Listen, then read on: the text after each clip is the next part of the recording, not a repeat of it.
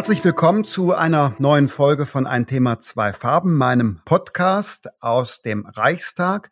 In dieser Woche wieder eine Covid-19-Sonderfolge. Vor Ostern hatte ich bereits Professor Nida Rümelin zu Gast. Und ja, ich bin diesmal wieder mit München verbunden, nämlich mit Professor Clemens Fußt, dem Chef des IFO-Instituts und einem der ausgewiesenen Wirtschaftswissenschaftler unseres Landes. Lieber Professor Fußt, herzlich willkommen. Vielen Dank, dass Sie die Einladung angenommen haben. Vielen Dank. Schönen guten Tag, Herr Wendler. Sie waren unlängst Mitglied einer Kommission. Die Leopoldrina hat sich mit der Pandemie und dem Umgang mit ihr beschäftigt. Gegenwärtig in der öffentlichen Debatte sind ja sehr stark Virologen und Epidemiologen gefragt und in den Medien. Deshalb will ich einmal damit beginnen. Was ist der spezifische Beitrag der Wirtschaftswissenschaften zum Umgang mit Covid-19? Covid-19 führt jetzt zu einer riesen Wirtschaftskrise. Und da ist es klar, dass die Wirtschaftswissenschaftler gefragt sind. Da geht es um viele Dinge. Es geht zum Beispiel darum, womit wir überhaupt rechnen müssen, das anzuschauen. Es geht um die Frage, wer ist betroffen und besonders wichtig natürlich für die Politik, was kann man eigentlich tun?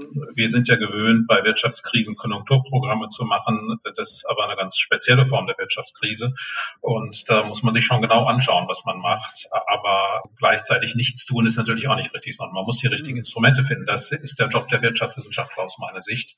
Der andere Teil ist natürlich die Frage, wie gestaltet man den Exit-Prozess? Gibt es da aus wirtschaftlicher Sicht Dinge, die man beachten muss? Das ist natürlich auch ein Riesenthema. Womit ist zu rechnen, haben Sie gerade gesagt. Das interessiert natürlich viele. Man schaut auf die Kapitalmärkte. Da ist eine große Erholung inzwischen zu sehen. Die Prognosen der Wirtschaftsforschungsinstitute, auch der Bundesregierung, deuten eine Rezession an. Auf der anderen Seite, wenn ich persönlich spreche, ich mache regelmäßig Gespräche mit Verbänden oder auch Online-Sprechstunden, da ist mein Eindruck eigentlich noch kritischer als das, was die allgemeine Stimmungslage und die Zahlen andeuten. Womit ist aus Ihrer Sicht zu rechnen? Wird es wirklich bei einem Einbruch bleiben im einstelligen Prozentbereich oder müssen wir uns auf mehr einstellen? Zunächst mal muss man sich, glaube ich, klar machen, dass die Unsicherheit hier so extrem ist, dass Prognosen nicht zuverlässig sind. Das muss man auch offen sagen. Wir haben vom IFO-Institut deshalb stärker mit Szenarien argumentiert. Ganz entscheidend ist ja, wie lange dauert der Lockdown und wie lange dauert diese Phase, in die wir jetzt eintreten, die zwar der Exit vom Lockdown ist, so wird sie verkauft, aber es gibt eben immer noch Riesenbeschränkungen. Es gibt viele Beschränkungen. Uns betrifft ja auch, dass in anderen Ländern die Beschränkungen noch da sind und der internationale Handel deshalb nicht funktioniert. Wir wissen nicht wirklich, wie lange diese Situation anhält. Manche sagen, ja, im Sommer werden die meisten Restriktionen aufgehoben und die Wirtschaft läuft wie vorher. Andere sagen, und dazu würde ich mich auch zählen, andere erwarten eher, naja, die Beschränkungen werden doch lange da bleiben. Wir haben ja keine Impfung und wohl auch keine Hoffnung, dieses Jahr noch eine zu bekommen. Wir haben keine wirksamen Medikamente gegen die Krankheit. Deshalb wird sie noch eine Zeit bei uns bleiben und das wird die Wirtschaft belasten. Die Frage ist dann, was macht man aus dem? Ich denke schon, dass wir aktuell damit rechnen können, dass die Rezession im einstelligen Prozentbereich bleibt. Wir haben aber auch beim IFO in Szenarienanalysen gezeigt, wenn die Beschränkungen länger anhalten und vor allem, wenn die Erholung nicht kommt, äh, dann kann man auch schnell in den zweistelligen äh, mhm. Prozentbereich äh, rutschen. Also ich denke, es spricht derzeit viel dafür, dass es eben schlimmer wird als in der Finanzkrise. Da hatten wir ja so zwischen minus fünf und sechs Prozent. Mhm. Dass es zweistellig wird, ich glaube, dafür spricht derzeit noch nichts, aber man kann auch nichts ausschließen. Also ist Lockerung im Grunde die beste Form der Wirtschaftsförderung, die man jetzt anstreben kann? Ja, man muss ein bisschen aufpassen. Lockerung, die dann zu einer zweiten Welle führt, wäre auch für die Wirtschaft schlecht. Manchmal wird ja so getan, als wäre Lockerung per se gut für die Wirtschaft, als bestimmten Konflikt zwischen Gesundheitsschutz und Schutz der Wirtschaft. Das sehe ich nicht so. Ich glaube, wir müssen beides vereinbaren. Wir können uns nicht leisten, jetzt zu lockern und dann wieder zu schließen. Das wäre ganz fatal. Es mag hier und da auch mal Rückschritte geben, aber wenn wir jetzt große Firmen öffnen, wenn VW wieder die Produktion beginnt, darf es nicht sein, dass wir in drei Wochen sagen, oh je, die Fälle explodieren und wir müssen wieder stoppen. Und das, also deshalb sage ich, wir müssen klug öffnen, so dass die Epidemie unter Kontrolle bleibt und dann ist es die beste Wirtschaftspolitik. Was wäre aus Ihrer Sicht eine kluge Öffnungsstrategie? Zunächst mal müssen wir überhaupt verstehen, wie weit das Virus in der Bevölkerung verbreitet ist. Wir haben ja immer noch keine repräsentativen Tests. Das heißt, wir wissen nicht, wie viele Menschen in Deutschland infiziert sind. Wir wissen nicht, wo das konzentriert ist. Wir wissen auch nicht, wie viele die Krankheit schon gehabt haben und genesen sind, vielleicht ohne Symptome. Das heißt, das Testen, das Ausweiten des Testens ist für mich ganz essentiell. Und erst wenn man einen Überblick hat und wenn man wirklich repräsentativ weiß, okay, in Nordrhein-Westfalen sind ungefähr so und so viele Menschen infiziert und woanders ist es anders, erst dann kann man, denke ich, diesen Exit-Prozess managen. Denn dann kann man sagen, okay, wenn es wahr ist, dass in Mecklenburg-Vorpommern so gut wie keine Infektionen vorkommen, dann kann man da mehr aufmachen als woanders. Wir sind derzeit in einem ziemlichen Blindflug. Das ist für mich das Hauptproblem. Alles andere muss natürlich auch da sein, Versorgung mit Masken und das Gesundheitswesen muss fit sein. Aber wir dürfen diesen Exit-Prozess nicht in einem kompletten Blindflug steuern. Man kann das schon anfangen. Man muss jetzt nicht warten, bis man flächendeckend Tests hat. Aber bevor man wirklich richtig öffnen kann, müssen wir mehr testen. Aber Sie haben einen wichtigen Punkt gerade gemacht, der mir auch einleuchtet, nämlich Sie sprachen von regionalen Unterschieden. Also zu schauen, wenn ich das richtig verstehe, wo ist ein neuer Infektionsherd? Da müssen andere Maßnahmen eingeleitet werden, repressivere Maßnahmen als anstellen, wo es kein solches Infektionsgeschehen gibt. Ja, idealerweise sollte man das schon bei der Lockerung beachten. Wenn man also der Meinung ist, dass in Bayern zum Beispiel sehr, sehr viele Infizierte sind, in Sachsen vielleicht weniger und in Nordrhein-Westfalen auch wieder mehr, dann muss man differenziert öffnen. Das ist natürlich nicht schön, weil viele Unternehmen ja untereinander Verbindungen haben. Auch das zu kommunizieren ist nicht einfach. Aber man sollte auf jeden Fall differenzierter herangehen, ja. Wie sehen Sie vor dem Hintergrund die jetzt beschlossenen ersten Maßnahmen? Wir haben ja Handel bis 800 Quadratmeter wieder offen. Es gibt die berühmten Autohäuser, die geöffnet sind. Auf der anderen Seite Möbelhäuser, wo eine kritische Debatte entbrennt, ob man sie öffnen soll. Gastronomie zu. Wie ist Ihr Blick darauf? Ich finde es grundsätzlich gut, dass wir begonnen haben. Man muss sehen, dass die geöffneten Geschäfte jetzt noch nicht sehr viel bewegen werden. Es macht ja keine Freude, shoppen zu gehen, wenn man hinterher nicht mal einen Kaffee trinken kann oder wenn man hinterher nicht ins Museum gehen kann. Die Touristen sind nicht da. Es wird also sehr langsam losgehen. Trotzdem ist es richtig, dass man das angeht. Es ist ja ganz wichtig, dass das Leben wieder beginnt. Wir dürfen uns aber nicht zu viel davon versprechen. Also wir müssen sehen, dass einfach die Erholung auf dieser Basis noch nicht stattfinden kann. Wirkliche wirtschaftliche Erholung wird es erst geben, wenn auch in anderen europäischen Ländern die Öffnung kommt und wenn generell die Beschränkung weg sind. Aber ich, ich denke, es ist ein sinnvoller Schritt in Richtung Öffnung. Äh, bevor man jetzt sehr viel weitergeht, wie gesagt, hätte ich aber gerne einen besseren Überblick, vor allem mehr Tests. Hm. Sie haben in Ihren Publikationen und öffentlichen Stellungnahmen neben den regionalen Unterschieden auf der Basis eines Datenrasters auch noch ein anderes Kriterium genannt, nämlich den Grad der Anstreckungsgefahr pro Sektor und Sie wollen Priorität einräumen den Sektoren mit hoher Wertschöpfung. Das habe ich richtig dargestellt. Mm, ja.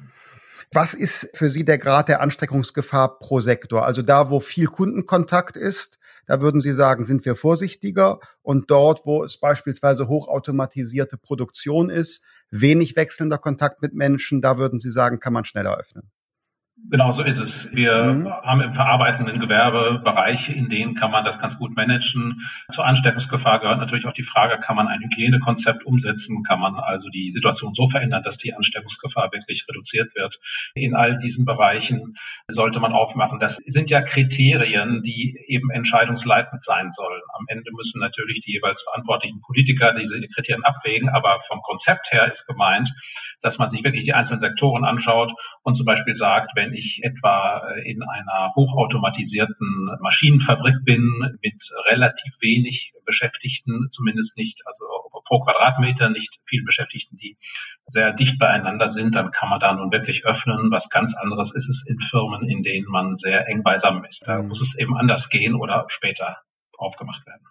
Wie sieht's mit dem Bildungssystem aus? Sie haben ja mit der Stellungnahme der Leopoldrina eine Debatte mit angestoßen, wer soll unter welchen Bedingungen zuerst in die Schule zurückkehren. Wir sind jetzt, wenn wir ausgestrahlt werden, erst recht ja mitten in diesem Prozess, wo die Bildung wieder hochgefahren wird. Kita, Schule, auch Hochschule. Und wenn ich es richtig erinnere, die Leopoldrina hatte seinerzeit nahegelegt, mit den Jüngeren zu beginnen und nicht mit den Älteren? Wir haben bei der Leopoldina gesagt, Vorsicht mit den Jüngeren, weil man da eben kein mhm. Hygienekonzept umsetzen kann, eher mit den älteren Kindern beginnen. Das hat uns dann viel mhm. Kritik eingetragen, weil viele Eltern zu Recht gesagt haben, ja, hallo, wir sitzen hier zu Hause im Homeoffice und haben die Kinder hier, wir können nicht arbeiten. Das ist alles richtig. Also was für uns eben entscheidend war, war, dass man kleinen Kindern eben keine Masken aufsetzen kann oder ihnen schwer mhm. erklären kann, halt mal Abstand. Bei den größeren ist das einfacher möglich. Es gibt aber ganz unterschiedliche Auffassungen dazu und das ist auch legitim. Andere sagen, es gibt eine gewisse Evidenz dafür, dass die Kinder die Ansteckung gar nicht unbedingt weitertragen, insbesondere mhm. die Kleinen. Wenn sich das erhärten sollte, dann kann man natürlich die Kitas aufmachen. Die Schwierigkeit ist eben, dass wir da kein sehr solides Wissen haben. Also nach dem, was die Virologen sagen, gibt es derzeit noch wenig Erkenntnisse darüber, ob die Kinder das Virus weitertragen. Insofern wäre ich da eher vorsichtig. Mhm. Wie machen Sie das eigentlich an der Uni? Die meisten Universitäten machen ein digitales Semester. Die Unis, das war auch eins der Kriterien, die wir in unserem IFO-Papier hatten.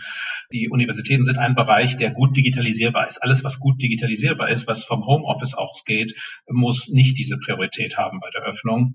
Und das gilt eben auch für die Universitäten. Viele rüsten da auch noch auf, aber viele haben auch schon Techniken, um Vorlesungen digital zu übertragen. Ja, das wäre meine Frage nämlich gewesen, inwieweit eigentlich der Standard da besteht. Ich bin relativ viel ja in Hörsälen unterwegs und mein Eindruck ist, manche sind sehr weit, da bin ich regelrecht beeindruckt und muss jede kritische Bemerkung über digitale Infrastruktur zurückhalten, weil ganz offensichtlich sieht's da besser aus als im Deutschen Bundestag. Aber bei mhm. anderen hat man noch so doch den Charme der 70er Jahre und den Linoleumboden. Wäre das eigentlich nicht auch jetzt nochmal ein Anlass für ein Bund-Länder-Modernisierungsprogramm Digitalisierung der Bildung? Ich denke, dass wir sowohl in den Schulen, es ist dort vielleicht noch wichtiger als auch in den Universitäten, diese Zeit jetzt, diese Krise jetzt nutzen sollten, um uns in die Lage zu versetzen, tatsächlich komplett digital zu arbeiten, wenn es denn sein muss. Am Ende ist Universität eine Veranstaltung, bei der man sich auch treffen muss, da muss man sich austauschen. Das ist auch ganz wichtig. Aber ich denke, wir sollten die aktuelle Lage wirklich nutzen. Ich habe auch keinen vollständigen Überblick über die Universitäten. Ich weiß aber von einigen, dass sie schon vor der Krise ihre Vorlesungen fast komplett digital mhm. verfügbar gemacht haben. Und viele Studenten sitzen dann zu Hause und sagen, wenn ich tagsüber nicht kann, schaue ich mir am Abend die Vorlesung an. Die stehen jetzt natürlich gut da, aber diese Praxis auszurollen, das wäre sicherlich gut. Wir sprechen ja vielleicht noch über die Frage, was kann man auch für die Konjunktur machen? Was kann der Staat jetzt gezielt und intelligent machen? Ich glaube, das, was Sie gerade angesprochen haben, ein Programm für Investitionen in Digitalisierung könnte so eine Geschichte sein. Derzeit sind ja viele IT-Unternehmen weniger aus ausgelastet als sonst, weil der private Sektor sich eben zurückhält, in Schwierigkeiten mhm. ist. Das ist eigentlich für den Staat eine Chance, jetzt die Digitalisierung des öffentlichen Sektors voranzutreiben. An den Universitäten ist da, glaube ich, einiges zu tun, an den Schulen noch mehr und wo wirklich sehr viel zu tun ist, das ist ja der gesamte Bereich der öffentlichen Verwaltung. Deutschland ist Absolut, im Megawandel ja. nicht sehr stark. Ne? Und das ist ja. vielleicht jetzt eine Chance, da aufzurüsten ja, Windows 10, sage ich nur, läuft aus dem Support aus, aber ist in der öffentlichen Verwaltung noch im Einsatz. Dann die Berichte, die mich erreichen, dass per Fax Daten ausgetauscht werden zwischen den Gesundheitsbehörden. Schauderhaft im Jahr 2020. Sprechen wir gleich drüber. Ich will einmal noch an der Uni und an der Lehre bleiben, weil Sie ja auch Hochschullehrer sind. Die berühmte Vorlesung wird jetzt an vielen Stellen digitalisiert per Video. Und da frage ich mich aus Ihrer Sicht, rein didaktisch, macht eigentlich die klassische Vorlesung überhaupt noch auch in der Normalzeit Sinn? Weil wenn ich mich an meine Studienzeit erinnere, in der Vorlesung, also das hätte ich mir auch ansehen können als ein gutes Video. Und ich weiß nicht, ob ich da so viel weniger mitgenommen hätte, als in der Präsenz im Hörsaal dem Dozenten zuzuhören. Also gibt es da einen didaktischen Mehrwert aus Ihrer Alltagserfahrung als Hochschullehrer? Das hängt meines Erachtens sehr, sehr stark vom jeweiligen Dozenten ab. Ich habe gern Vorlesungen gehalten und äh, nun kommt es nicht darauf an, ob ich das gern mache, sondern ob es den Studenten was bringt. Aber ich hatte den Eindruck, dass es da auch sehr viel Interaktion mit Studenten gab und dass das alle weitergebracht hat. Ich habe allerdings meine Vorlesungen versucht, immer so zu organisieren, dass es wirklich interaktiv ist, dass man hm, spricht, okay. dass man diskutiert, diesen Monolog da vorne halten. Davon bin ich auch nicht so begeistert, denn da kann man in der mhm. Tat auch ein Buch lesen. Aber die Vorlesung ist in gewisser Weise schon unersetzlich, kann man auch Seminar nennen, weil die Diskussion mit Studenten ganz entscheidend ist. Also man erklärt da vorne was, man diskutiert ein Thema oder rechnet was aus und dann kommt man einfach auf Ideen und diskutiert die Sachen dann mit Studenten. Das finde ich jedenfalls schon was Einzigartiges. Absolut. Ja gut, das, das, ist, ganz wichtig, anders. Ne? Ja. Aber ja, diese Frontalvorlesung, die kann man sich eigentlich sparen. Man kann, ich meine, vieles wird ja in der Tat digitalisiert. Man könnte sich also vorstellen, ob man die nicht grundsätzlich irgendwie digitalisiert oder so ein Grundkanon digitalisiert. Manchmal muss man schon was erklären. Aber vielleicht muss auch nicht jeder Professor dann immer das Gleiche erklären. Vielleicht kann man auch mhm. ganz neu denken und viel mehr baukastenartig dann Dinge zusammensetzen, um sich dann wirklich zu konzentrieren auf diese Interaktion mit den Studenten und die Diskussion. Mhm. Hm, ja, das fände ich auch spannend. Ich habe auch eben während meiner Studienzeit von den Seminaren, ich denke jetzt an Udo Di Fabio im Staatsrecht, also ja. aus dem Gespräch, habe unglaublich viel mitgenommen, während wenn vom Katheter einer vorliest, Overhead-Folien auflegt.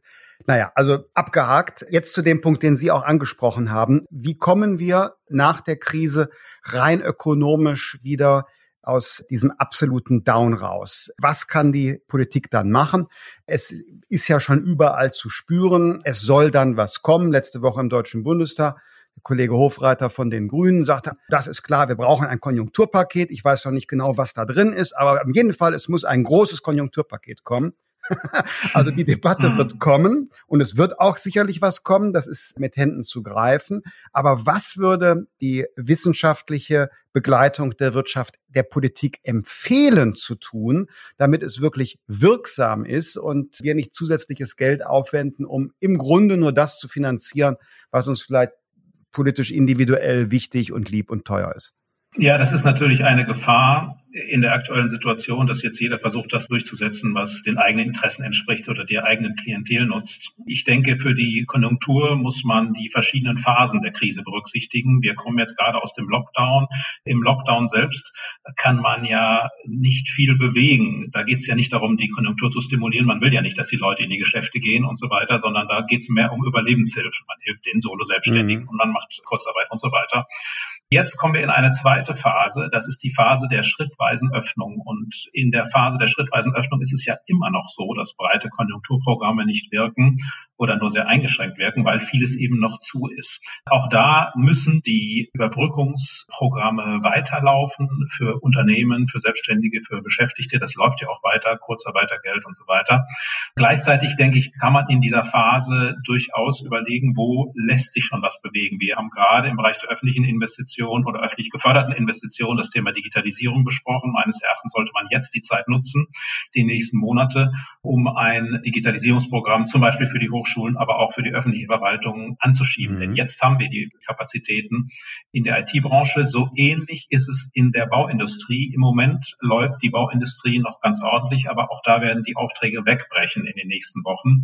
Dort, wo öffentliche Bauaufträge noch nicht umgesetzt sind, wo Infrastrukturvorhaben hängen, weil man nicht die Kapazität hatte. Das war ja vor der Krise ganz stark. Ja. Da kann man jetzt auch Dinge anschieben, wenn da die Sicherheitsvorschriften eingehalten werden. Aber Ansteckungsschutz ist ja da relativ gut möglich, weil es eben sehr, sehr kapitalintensiv ist. Oft ist man draußen. Also diese beiden Bereiche kann man angehen.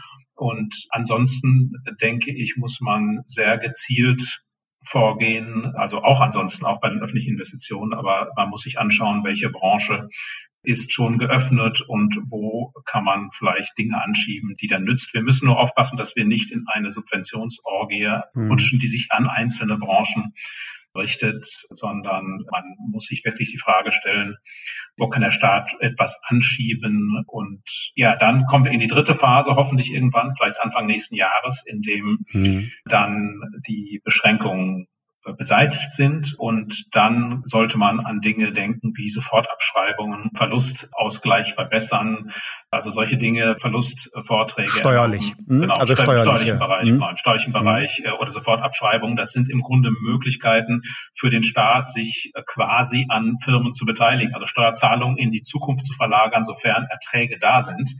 Eine Sofortabschreibung heißt ja, ich darf eine Ausgabe für eine Maschine sofort von der Steuer absetzen, zahle erstmal keine Steuern, keine Ertragssteuern auf diesen Betrag. Und wenn ich dann mit der Maschine irgendwann Geld verdiene, dann zahle ich ja darauf ja Steuern. Das heißt, Steuerzahlungen mhm. werden also in die Zukunft verlagert.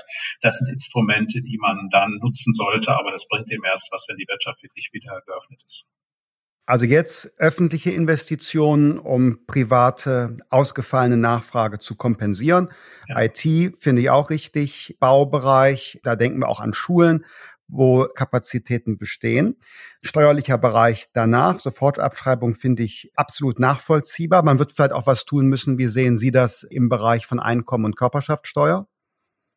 Sofortabschreibung ist ja Einkommensteuer und mhm. man bei den sollte, Sätzen mhm. äh, genau und man sollte in der Tat dann überlegen, ob man nicht Steuererleichterungen gibt, um auch den Konsum zu stützen. Bei der Einkommensteuer brauchen wir ja überhaupt eine Reform und vielleicht sicherlich auch eine Tarifreform. Es gibt ja den berühmten Mittelstandsbauch, da könnte man überlegen, ob man das nicht etwas abflacht, um gerade dann Menschen, ich sag mal in, mit mittleren Einkommen hier ein bisschen mehr Nettoeinkommen zu geben, um sie dann zu stützen. Jetzt gibt es auch Vorstellungen, bestimmte einzelne Bereiche zu subventionieren, so Einzelmaßnahmen.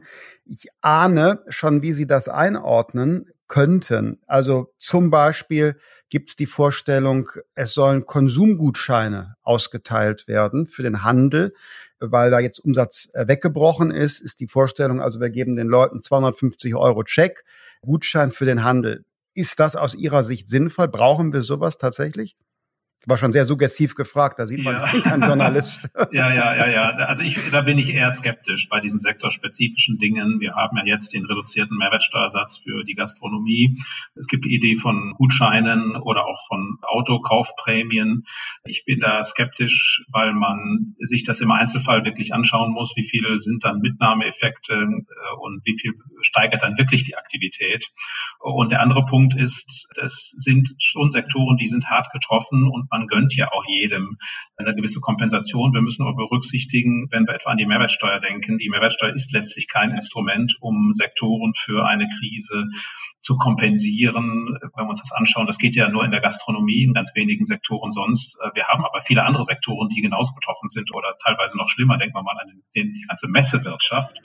Mhm. Also, und wir machen ja unsere Umsatzsteuer noch komplizierter, wenn wir jetzt in allen Bereichen da Ausnahmen ausrufen. Deshalb bin ich da eher skeptisch. Mhm. Wir sollten, wenn die Krise dann mal überwunden ist, eher auf weitere Steuerentlastungen setzen. Mhm. Sie haben gerade das Thema Autokaufprämie schon genannt. Auch das kann man ja dran fühlen, wird und soll jetzt kommen. Gibt es eigentlich eine herrschende Meinung zur Wirkung der damaligen Abwrackprämie, die wir zur Finanzkrise hatten? Hat die was gebracht? Das ist sehr, sehr schwer zu messen, weil wir damals in dieser Wirtschaftskrise war, die bestand ja auch nicht so lange.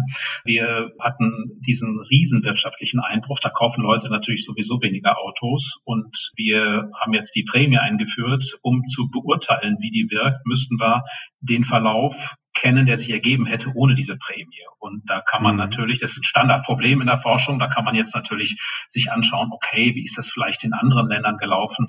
Aber solche Vergleiche sind sehr, sehr schwierig. Insofern kann man nicht wirklich sagen, dass man das klar messen könnte. Mhm. Es gibt so Zahlen, die sagen, ja, das hat schon das ein bisschen angeschoben, aber so der ganz große Durchbruch war das nicht.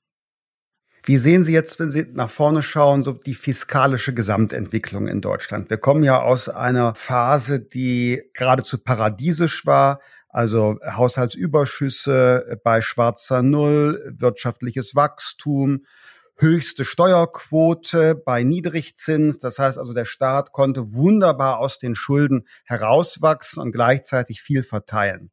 Und jetzt wird enorm in die öffentliche Verschuldung gegangen. Wir kriegen ein enormes Defizit und der Gesamtschuldenstand des Staates wird steigen. Wie sehen Sie die Indikatoren? Wo werden wir im nächsten, übernächsten Jahr sein? Auf was schauen wir dann?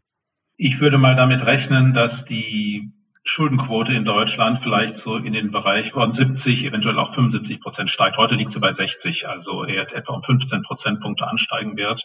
Äh, auch da ist die Unsicherheit natürlich extrem. Es ist also ein kräftiger Anstieg. Wir kommen damit aber noch nicht in Bereiche, die wirklich ganz problematisch werden. Nun, das gilt für Deutschland. Wir wissen in anderen Ländern um uns herum, Ländern in der Eurozone, die wir vielleicht auch stützen müssen, ist der Anstieg der Schulden höher und die Schulden waren vor allem vorher schon sehr hoch. Also das müssen wir auch im Blick behalten, weil die Lasten ja auch bei uns landen.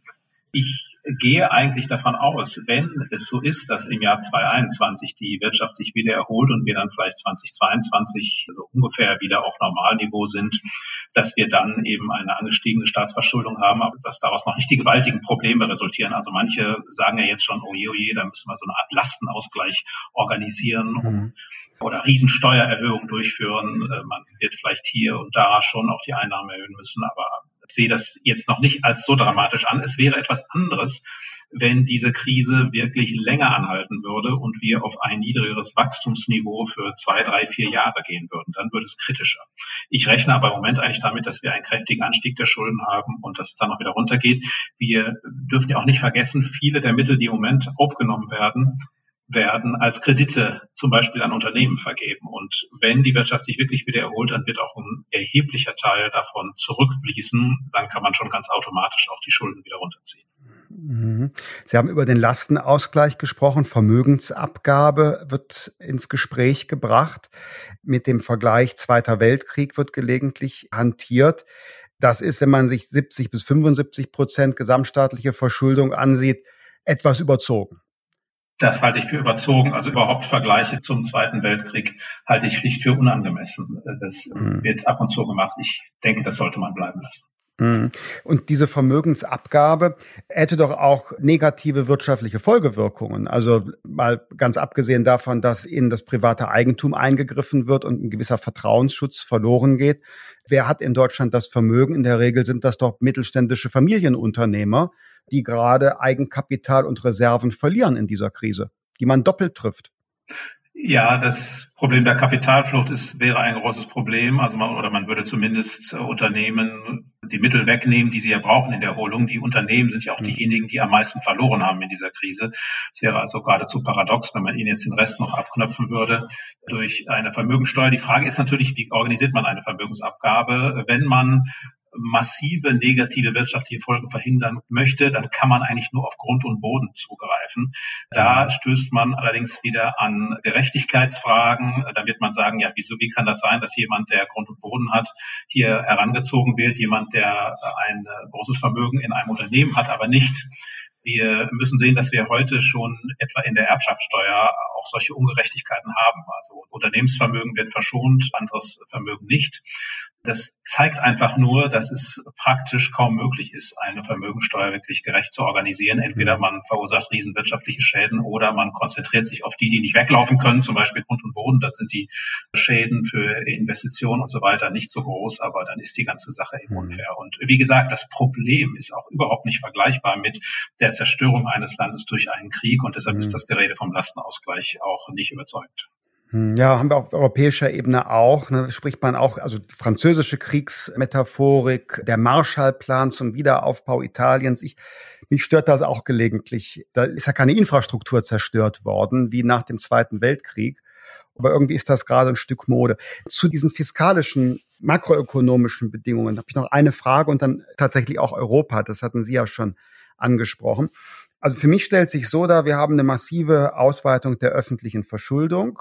Und wir haben Zentralbanken, die massiv intervenieren. Es kommt mehr Geld ins System. Wachsen dann nicht auch Inflationsgefahren? Die, die Frage ist naheliegend. Wir haben ja nicht mal in der Finanzkrise eine derartige monetäre Expansion gehabt, wie wir sie heute haben. Nun ist es bei der Inflation so, dass wir erstmal sehen müssen, wir laufen wohl auf eine Situation zu, in der die Nachfrage wirklich schwach ist. Es fällt natürlich auch Angebot aus, aber das Angebot, das Güterangebot wird wieder kommen in dem Maß, in dem die Unternehmen aufmachen. Sie werden aber auf Menschen treffen, die weniger Vermögen haben, die sich Sorgen machen um die Zukunft, die Ersparnisse verloren haben. Deshalb wird die Nachfrage schwach bleiben. Kurzfristig ist ja auch der Ölpreis sehr niedrig. Das heißt, kurzfristig wird schon die Inflation niedrig sein. Wenn der Ölpreis sich dann wieder normalisiert, dann kriegen wir einen kleinen Anstieg der Inflation. Das sind aber alles einmalige Dinge. Und dann wird es entscheidend sein, wie die Geldpolitik reagiert. Man wird das viele Geld wieder einsammeln müssen, was man jetzt in die Märkte gepumpt hat. Mhm. Ich glaube, es war richtig, die Märkte und die Wirtschaft jetzt entschlossen zu stützen, aber man wird das Geld dann wieder einsammeln müssen.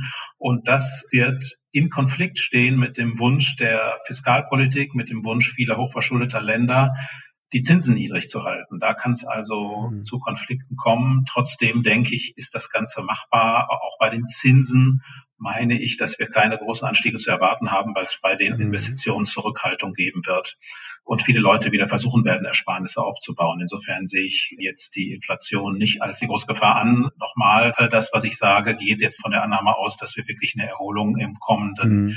Jahr spätestens bekommen. Wenn das nicht so ist, wird es enger und irgendwann ist dann das Stützen der Wirtschaft durch Gelddrucken natürlich auch am Ende. Ja, und man, die Frage ist, wie Inflation sich auswirkt. Im letzten Jahrzehnt hatten wir ja vor allen Dingen so eine Assetpreisinflation. Also Immobilien und Aktien wurden teurer und wer daran Anteile hatte, hat individuell profitiert. Im Alltag hat man es ja nicht so gemerkt. Ne? Also die Unterhaltungselektronik und die Dinge des täglichen Bedarfs, die blieben günstig oder wurden sogar noch günstiger. Aber wer eine Wohnung hatte, hat schon festgestellt, dass da was unterwegs war. Ja, das ist ganz wichtig, ja. das zu unterscheiden. Also wir reden in der Geldpolitik ja über die Konsumentenpreise und messen daran die Inflation. Eine ganz andere Frage ist es, wie man jetzt Assetpreise bewertet. Assetpreise reflektieren ja Zukunftserwartungen. Und es ist klar, wenn die Zinsen niedrig sind, dann sind Assetpreise sehr hoch. Also eine Wohnung, die eine Miete abwirft, deren Wert steigt natürlich, wenn alternative Anlagen nur weniger abwerfen. Wir haben diese Assetpreisinflation. Wir können das auch jetzt wieder beobachten. Durch diese expansive Geldpolitik sind ja die Aktienkurse schon wieder massiv angestiegen. Der Dow Jones mhm. ist heute ungefähr so hoch, wie er vor einem Jahr war. Das muss man sich mal vorstellen bei dem Unterschied in den wirtschaftlichen Aussichten.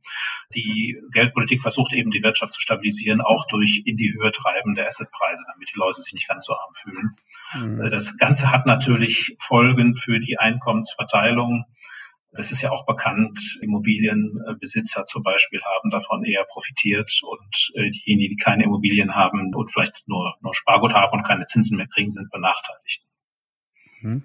Schauen wir nach Europa. Sie hatten es selber schon gesagt, die Länder in Europa, Mitglieder der Währungsunion, die schon einen hohen Schuldenstand hatten, gemessen an der wirtschaftlichen Leistung, werden jetzt noch weiter im Defizit äh, sein, weit, weit weg von den Maastricht-Kriterien. Und nun beginnt eine Diskussion darüber, wie können wir die Währungsunion zusammenhalten und wie stärken wir beispielsweise Länder wie Italien. Insbesondere steht die Frage im Raum, ist es tatsächlich erforderlich, dass wir jetzt gemeinsame Haftung für öffentliche Verschuldung in Europa übernehmen oder nicht? Das ist der Konfliktpunkt. Ja, in der Eurozone haben wir meines Erachtens zwei Probleme. Problem Nummer eins, in der aktuellen Krisensituation werden Investoren nervös und bei hochverschuldeten Ländern wie Italien ist die Gefahr real, dass es zu einer Investorenpanik kommt. Es reicht ja, wenn ein Investor italienische Staatsanleihen hält und er nur glaubt, dass ein anderer Investor vielleicht Panik bekommt, nervös wird und verkauft. Dann die Kurse fallen, da ist es besser, man verkauft es selbst zuerst. Die Gefahr, dass es da zu einem Run auf die Staatsanleihen, zu einem massiven Anstieg der Renditen kommt, haben wir den ESM, und dahinter steht ja auch das OMT-Programm, also die Möglichkeit der Europäischen Zentralbank, wenn ein Land ein ESM-Programm macht und da auch Bedingungen erfüllt, die Staatsanleihen dieses Landes zu kaufen. Dieses Programm ist ja umstritten, aber wir haben es und das zusammengenommen sorgt eigentlich dafür, dass diese Gefahr gebannt ist. Also ein Grund dafür, vielleicht an mehr gemeinsame Haftungen zu denken, ist weg. Wir haften da ja schon gemeinsam in diesem Fall unter bestimmten Bedingungen. Also das haben wir eigentlich eingefangen. Die andere Frage ist die, wie langfristig die Staatsfinanzen dastehen, etwa in Italien. Wenn jetzt die Verschuldungsquote von 135 Prozent der Wirtschaftsleistung vor der Krise auf 150 oder 160 Prozent steigt, dann wächst natürlich die Gefahr, dass das Land in eine Überschuldung gerät und das Land nicht mehr in der Lage ist, die Staatsschuld zu bedienen. Jetzt sind die Zinsen derzeit generell niedrig, so dass man auch ziemlich hohe Staatsschulden bedienen kann. Extremfall ist Japan. Das heißt, Italien kann auch, wenn die Zinsen niedrig bleiben, mit einer Schuldenquote von 160 Prozent leben. Aber ist die Luft Zumal die Italiener, die Italiener sind da auch bei sich selber verschuldet, wenn ich es richtig sehe. Ne? Ja, das, Italien ist nicht ein Land, das groß im Ausland verschuldet wäre, sondern die meisten dieser Staatsanleihen werden im Inland gehalten.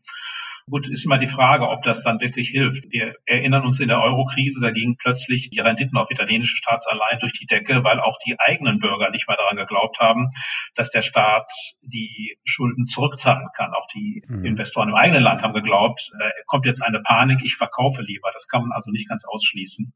Also es ist klar, mit jeder Krise, das ist ja das Problem, geraten wir in eine Situation, in der Länder wie Italien immer höhere Schuldenstände haben. Und das ist schon abzusehen. Also spätestens bei der nächsten Krise, wenn dieser Schuldenstand nicht wieder runterkommt, ist das Land in einer Lage, in der zum Beispiel Griechenland war in der Eurokrise. Mhm. Also die Spielräume werden leider enger. Insofern ist es schon ein großes Problem. Nur ist es kein so einfach lösbares Problem. Wer soll diese Schulden bezahlen? Man kann natürlich verlangen, dass andere Länder der Eurozone die zahlen. Die werden das aber nicht wollen. Man kann die Schulden restrukturieren. Man kann verlangen, dass die Investoren da was bezahlen oder man kann die Steuern erhöhen in Italien, was aber die wirtschaftliche Erholung belasten würde. Es gibt da also keine einfachen Wege und das ist für uns alle, die wir da in der Eurozone zusammen sind, ein großes Problem. Und was tun, wenn Sie deutscher Finanzminister wären? Welche Verhandlungsposition würden Sie einnehmen? Ich halte es für vernünftig, derzeit mal darauf zu bestehen, dass die Instrumente genutzt werden, so wie es ja auch geschehen ist, also ESM. Wir haben die Europäische Investitionsbank und wir haben noch ein kleines Kreditprogramm der Europäischen Kommission. Ich glaube, für die akute Phase der Krise sind wir damit ganz gut aufgestellt. Ich halte es außerdem für sinnvoll, darüber nachzudenken, ob man gemeinsam beitragen kann, den Ländern zu helfen, die am stärksten von der Corona-Krise betroffen sind. Das Problem ist nur, wahrscheinlich sind alle Länder in Europa sehr stark von der Krise betroffen. Der IWF hat gesagt, Deutschland wird um sieben Prozent schrumpfen, Frankreich um acht und Italien um neun wenn man jetzt sagt, wir bräuchten eigentlich so eine Art Versicherungsfonds, dann hätten wir alle die gleichen Ansprüche ungefähr an diesen Versicherungsfonds. Das heißt, die Vorstellung, dass Italien jetzt plötzlich einen riesen Geldbetrag bekäme von der EU, das ist eine Illusion. Trotzdem, glaube ich, sind die aktuellen Diskussionen über einen europäischen Wiederaufbaufonds nützlich. Man kann auch durchaus darüber reden, dass man die Verschuldungsinstrumente da nimmt. Nur ist natürlich bei so einem Fonds wie immer auch sehr wichtig, Vorstellungen darüber zu entwickeln, was kauft man damit eigentlich oder wofür werden die eigentlich eingesetzt diese Mittel. Gleichzeitig darf man sich keine Illusion hingeben. Dieser europäische Fonds ist für Italien nicht die Lösung seiner Verschuldungsprobleme. Diese Lösung mhm. liegt in Italien selbst. Wir brauchen dort Reform der Wirtschaftspolitik, damit das Land wieder wächst. Man kann auch nicht gegen diesen Schuldenberg ansparen. Das wird nicht funktionieren, sondern das mhm. Land braucht Reformen, damit das Land eben wieder wächst. Man soll allerdings nicht meinen, wir könnten die aus Brüssel oder aus Berlin steuern. Darüber muss in Rom entschieden werden. Und das bedeutet, wenn das nicht kommt, wird man auf Dauer sich einer Diskussion zum Beispiel über Restrukturierung der italienischen Staatsschulden nicht entziehen können. Das ist derzeit ein sehr heikles Thema in dieser Krise und sollte man im Moment auch überhaupt nicht ins Auge fassen. Aber die Verantwortung dafür liegt letztlich in Rom und bei den Investoren, also bei den Gläubigern dieses Landes. Mhm. Es wird ja sehr viel über Solidarität gesprochen in der Währungsunion.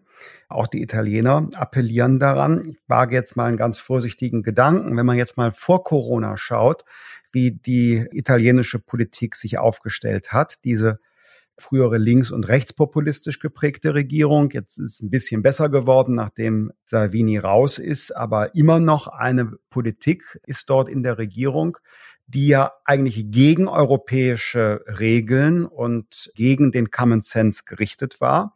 Regelmäßig wurde da der Versuch unternommen, sich geradezu gegen auch europäisches Semester und die Fragen der europäischen Haushalts- und Finanzstabilität zu richten.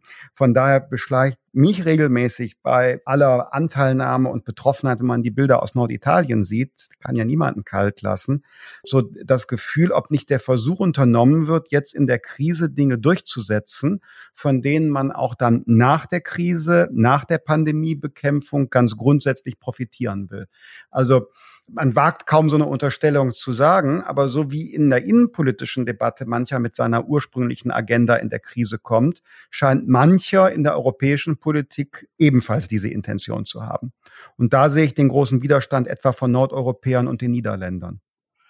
Das ist ganz bestimmt so, dass viele die Krise nutzen, auch in Europa, um ihre Interessen jetzt durchzusetzen. Ist ja kein Zufall etwa, dass die neuen Länder, die Euro-Bonds gefordert haben oder Corona-Bonds gefordert haben, die sehr hoch verschuldeten Länder waren. Die haben eben andere mhm. Interessen als andere. Ich denke gleichwohl, Solidarität ist in der Tat sehr wichtig. Solidarität heißt ja, die Probleme der anderen als eigene Probleme zu begreifen. Und das trifft zunächst mal auf die Gesundheitssituation zu. Hier, glaube ich, haben die Italiener sich zu Recht beschwert. Man hätte früher anfangen müssen, Menschen aus Italien in andere Länder zu bringen, um dort mhm. die Krankenhäuser zu entlasten. Das ist nicht gut gelaufen. Ich denke, eine ganz andere Frage ist jetzt Solidarität im Wirtschaftlichen. Wir wissen noch nicht so genau, wer am meisten an Bruttoinlandsprodukt, an Wirtschaftsleistung verlieren wird im Rahmen dieser Krise. Das können Italien und Spanien sein, das kann Frankreich sein, das könnte aber auch Deutschland sein. Wir waren ja mhm. in der Finanzkrise auch sehr hart getroffen, weil wir eben so exportorientiert sind. Insofern ist diese Frage offen. Es wäre aus meiner Sicht schon gut, wenn wir die Debatte über europäische Solidarität, einen EU-Fonds für die wirtschaftliche Erholung, wenn wir die vielleicht verbinden würden mit europäischen Politiken und Investitionsprojekten, die wir schon länger diskutieren, zum Beispiel grenzüberschreitende Bahnstrecken, digitale Infrastruktur in Europa und andere gemeinsame Vorhaben. Das sollte man schon durchaus machen. Das Ganze wird aber nicht darauf hinauslaufen, dass man jetzt gemeinsam für seine Staatsschulden haftet oder es wird auch nicht darauf hinauslaufen, dass Italien seine Probleme lösen kann durch Transfers, die es aus dem Ausland empfängt. Ich glaube, das ist unrealistisch. Und das hilft nichts. Am Ende bringt es ja auch nichts, wenn wir hoch verschuldet sind, wenn wir diese Schulden nur auf eine andere Ebene verlagern. Sie verschwinden ja dadurch nicht. Ich glaube, das weiß man auch in Italien. Professor Clemens Fußt, haben Sie vielen Dank für die Einblicke in Ihre Perspektive auf die gegenwärtige Corona-Krise und die Vorschläge für all das, was danach kommen wird und soll. Für die Politik viel zu tun danach. Wir werden uns bestimmt öfter hören und Sie im Fernsehen, in den Medien sehen. Herzlichen Dank und alles Gute nach München. Ihnen auch alles Gute, Herr Lindner. Herzlichen Dank. Danke. Vielen Dank fürs Zuhören. Ich hoffe, es hat euch gefallen. Wer Anregungen für Gäste hat oder Feedback geben will, der schreibt mir am besten einfach eine Mail oder eine private Nachricht in den sozialen Medien. Diesen Podcast kann man abonnieren bei iTunes, Spotify, Deezer und überall, wo es Podcasts gibt. Auf Wiederhören.